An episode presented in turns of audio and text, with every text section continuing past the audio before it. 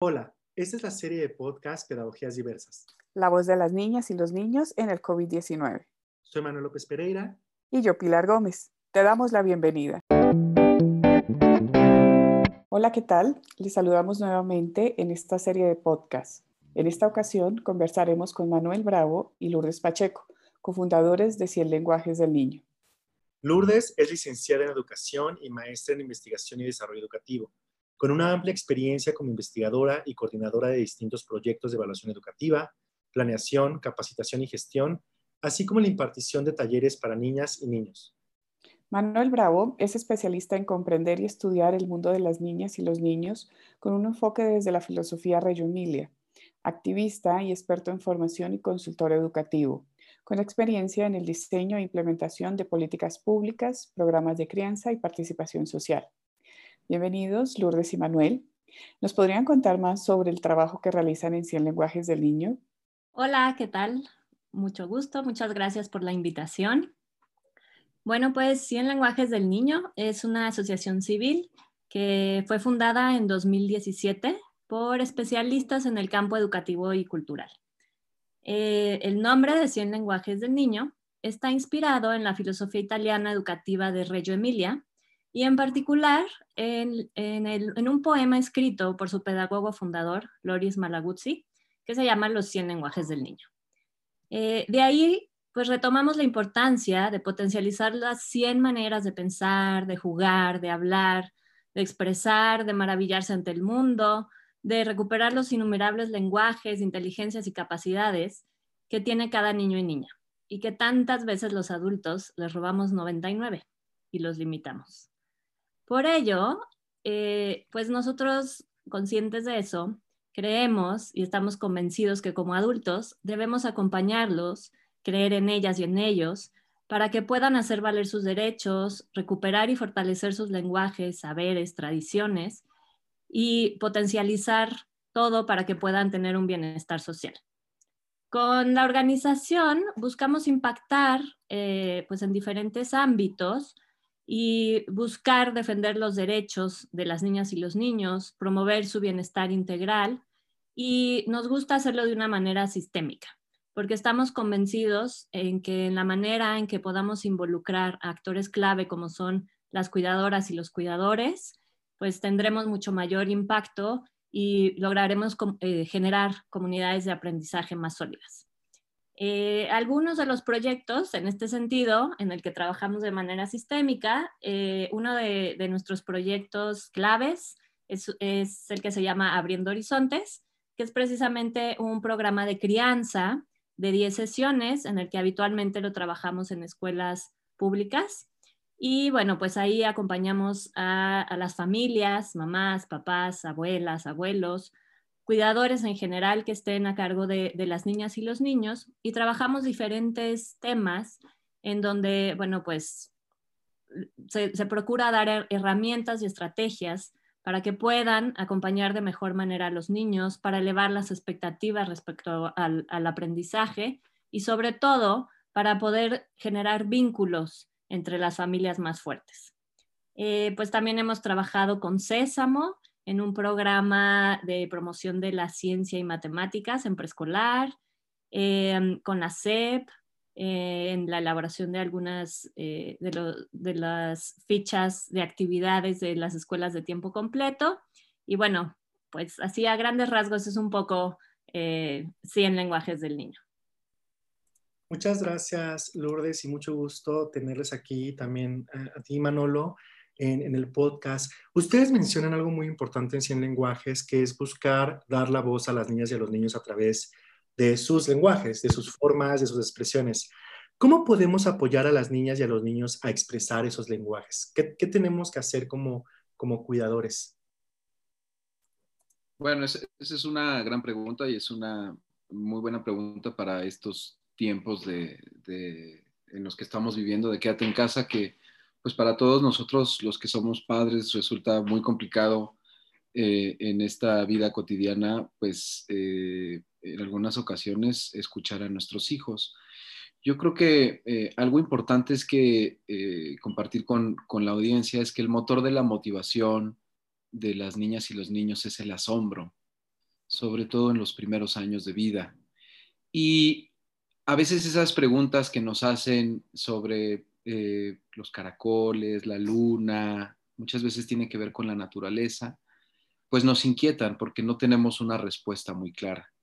Entonces, creo que una buena forma de entrarle es que primero no pensar que son preguntas inútiles, realmente son preguntas que obedecen a su asombro por la vida misma y que los niños lo están descubriendo como investigadores que son del mundo.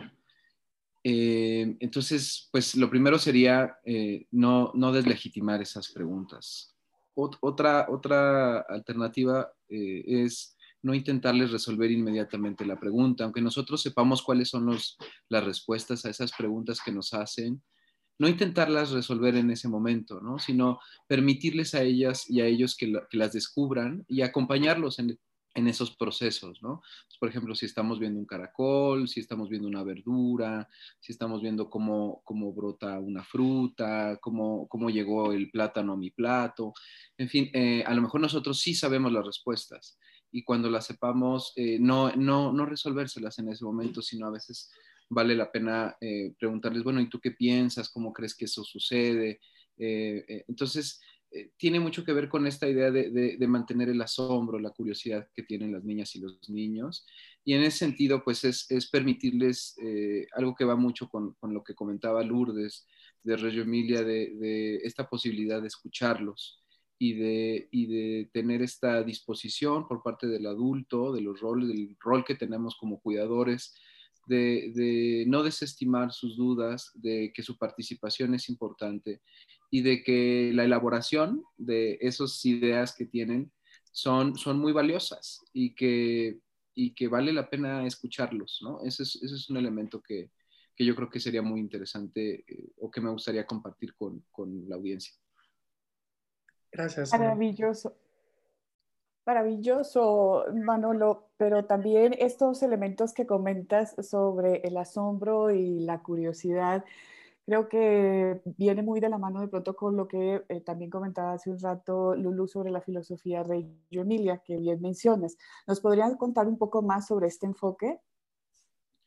Sí, claro que sí, Pilar. Eh, mira, el enfoque de Reggio Emilia eh, pues nace en la posguerra. A mí me gustaría comentar dos cosas y espero ser muy breve. La primera es que eh, el contexto es importante. Nace en la Segunda Guerra eh, Mundial.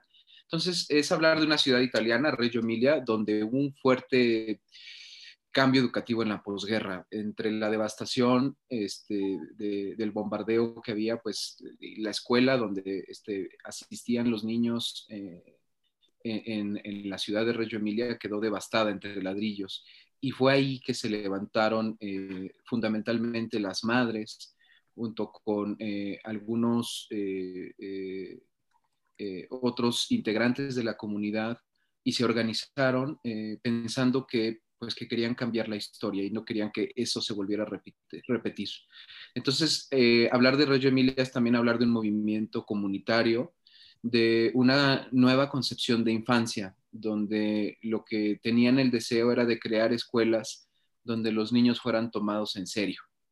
Y cuando digo eran tomados en serio es que eh, el tema de la participación de los niños, de sus voces, de sus pensamientos, iba a ser una columna vertebral en esta nueva educación que estaban, que estaban creando. Y en ese sentido también confluyeron varios derechos, los derechos eh, a una educación de calidad, los derechos de la mujer, los derechos a una educación laica, eh, porque también en ese momento pues estaba muy arraigado el tema hacia la religión, entonces hubo una lucha por una educación laica y los derechos de la primera infancia, que en ese momento estamos hablando en los años 60, 70, ya eh, posteriores, pues en ese momento eh, los primeros años de vida de del ser humano no eran considerados como importante, ¿no? La primera infancia. Entonces, fue una lucha de muchos derechos que confluyeron en ese momento y tres son los principios que rigen la filosofía educativa de Reggio Emilia. Por una parte, la ética, que tiene que ver eh, que todos los niños tienen derechos, y la imagen de niño que nos compartía Lourdes, de esta, esta idea de los 100 lenguajes, de que los niños tienen innumerables capacidades. Entonces, e, es, es, es buscar un espacio donde incrementemos esas oportunidades y experiencias de aprendizaje. El segundo elemento principio es la estética. Entonces es partir de la idea de que se aprende con placer, con gozo, que eso es lo más importante eh, en el ejercicio del aprendizaje, el aprender con placer. Y en ese sentido, por eso la estética, la belleza juega un papel esencial y se acompaña pues de los innumerables lenguajes que tienen los niños. Y el tercer componente es la política. Eh, en este sentido, la política es que la participación de las familias es importante y por eso creo que se vincula mucho a lo que estamos conversando, la parte de que eh, la educación es un detonante de la transformación social y, que eh, en, la, en, el, quehacer educativo todos en la diversidad, la diversidad enriquece y en ese sentido es importante propiciar espacios donde todos quepamos, donde todos estemos en un espacio incluyente, eh, donde todos participemos. Entonces, en este sentido, la democracia y la inclusión son un componente esencial dentro de la filosofía. Muchas gracias, Manolo. Has mencionado la importancia de lo artístico, de la creatividad, de las actividades lúdicas, y creo que es parte fundamental de lo que, de lo que hace Cien Lenguajes, eh, sin duda. Lourdes, ¿tú, ¿tú, qué nos comentarías eh, sobre cómo, cómo lograr escuchar la voz de las niñas y los niños? ¿Qué nos dirías sobre esto? Bueno, pues yo creo que hoy por hoy, en esta situación de pandemia, eh, una manera en la que podemos escuchar la voz de las niñas y los niños es definitivamente dando espacio para el juego. Eh, sabemos eh, por diversas investigaciones la importancia del juego para el aprendizaje. Entonces, el juego es el mejor vehículo, no solo para poder aprender, sino para poder comunicarnos, para poder establecer vínculos, para aprender unos de otros y sobre todo para, como decía Manolo, para que sea algo placentero. Entonces, eh, yo creo que uno de, los grandes retos que tenemos ahorita como familias es que nunca hemos pasado tanto tiempo en casa juntos en familia. Y esa es, creo que, una gran oportunidad para hacer escuchar la voz de las niñas y los niños. Atrevernos a nosotros ser niños, a dejar espacio para que ellos, a través de sus juegos, nos permitan eh, escucharlos saber qué nos quieren compartir, saber cómo se sienten, saber qué están pensando, saber qué les gustaría aprender. Y sobre todo, em, darnos la oportunidad a no querer robarles, como bien decía el poema, no robarles esa oportunidad de asombro. Saber encontrar en cada pequeño detalle, en cada pregunta, en cada juego, en cada planteamiento, una oportunidad de aprendizaje, de motivación. Y bueno, pues esto obviamente requiere eh, estar atentos, ¿no? Estar en una escucha atenta de lo que nos tienen que decir y darnos la oportunidad a disfrutar cada uno de los momentos. En este espacio de, pandemia, creo que es difícil tener espacios así de mucha calma, pero eh, si nos damos la oportunidad, aunque sea a escuchar, a jugar un rato con ellos, seguramente encontraremos muchísima riqueza en esa voz. Y creo que esa sería una gran manera de poder escuchar su voz.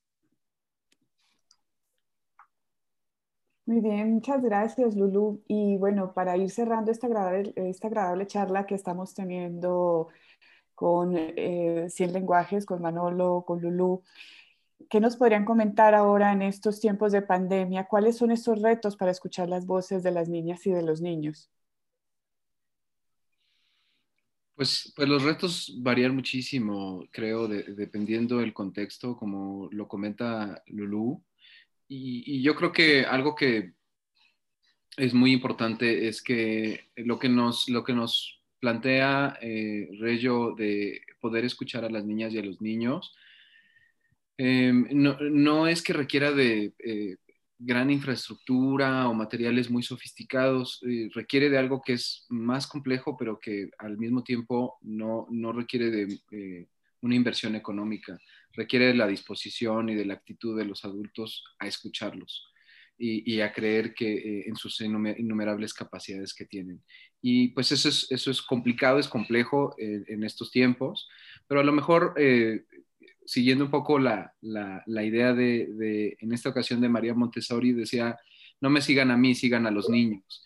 ¿Y qué significaba seguir al niño? Eh, pues es recordar que cada niño es único, o sea, que cada uno de nuestros hijos, nuestras hijas, es única, que tiene su propio ritmo, que tiene sus propias necesidades, sus intereses, que tiene sus talentos y sus habilidades.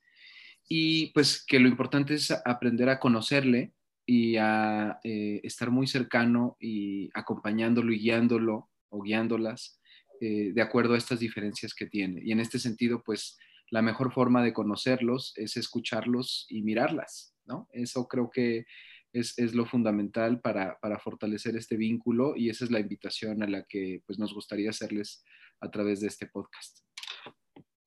Bueno, y creo que también otro gran reto es como también aprender a leer este contexto tan particular en el que estamos, a mantener un poco la calma, a bajar la ansiedad y sobre todo a poder descubrir aquello que los niños sí están aprendiendo.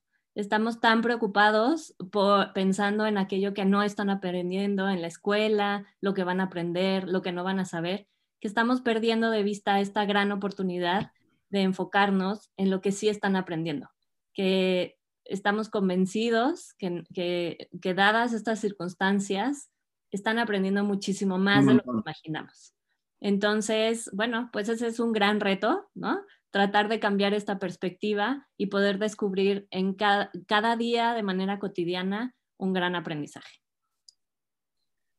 Lourdes y Manolo, muchas gracias por estar con nosotros. Eh, seguro dejamos a los escuchas con, muchas preguntas, con muchas reflexiones. Creo que es muy importante esto que, que mencionas al final, ¿no? También estamos aprendiendo muchísimo, tanto los adultos como las niñas y los niños, y estamos transformando y haciendo nuevas cosas que tal vez no nos imaginábamos. Bueno, pues esperamos verlos de regreso en este podcast y muchísimas gracias. Agradecemos tu compañía en este podcast. Nos vemos en el siguiente episodio de Pedagogías Diversas. Este podcast es parte del proyecto de investigación Ibero frente al COVID-19 de la División de Investigación y Posgrado y el Departamento de Educación de la Universidad Iberoamericana.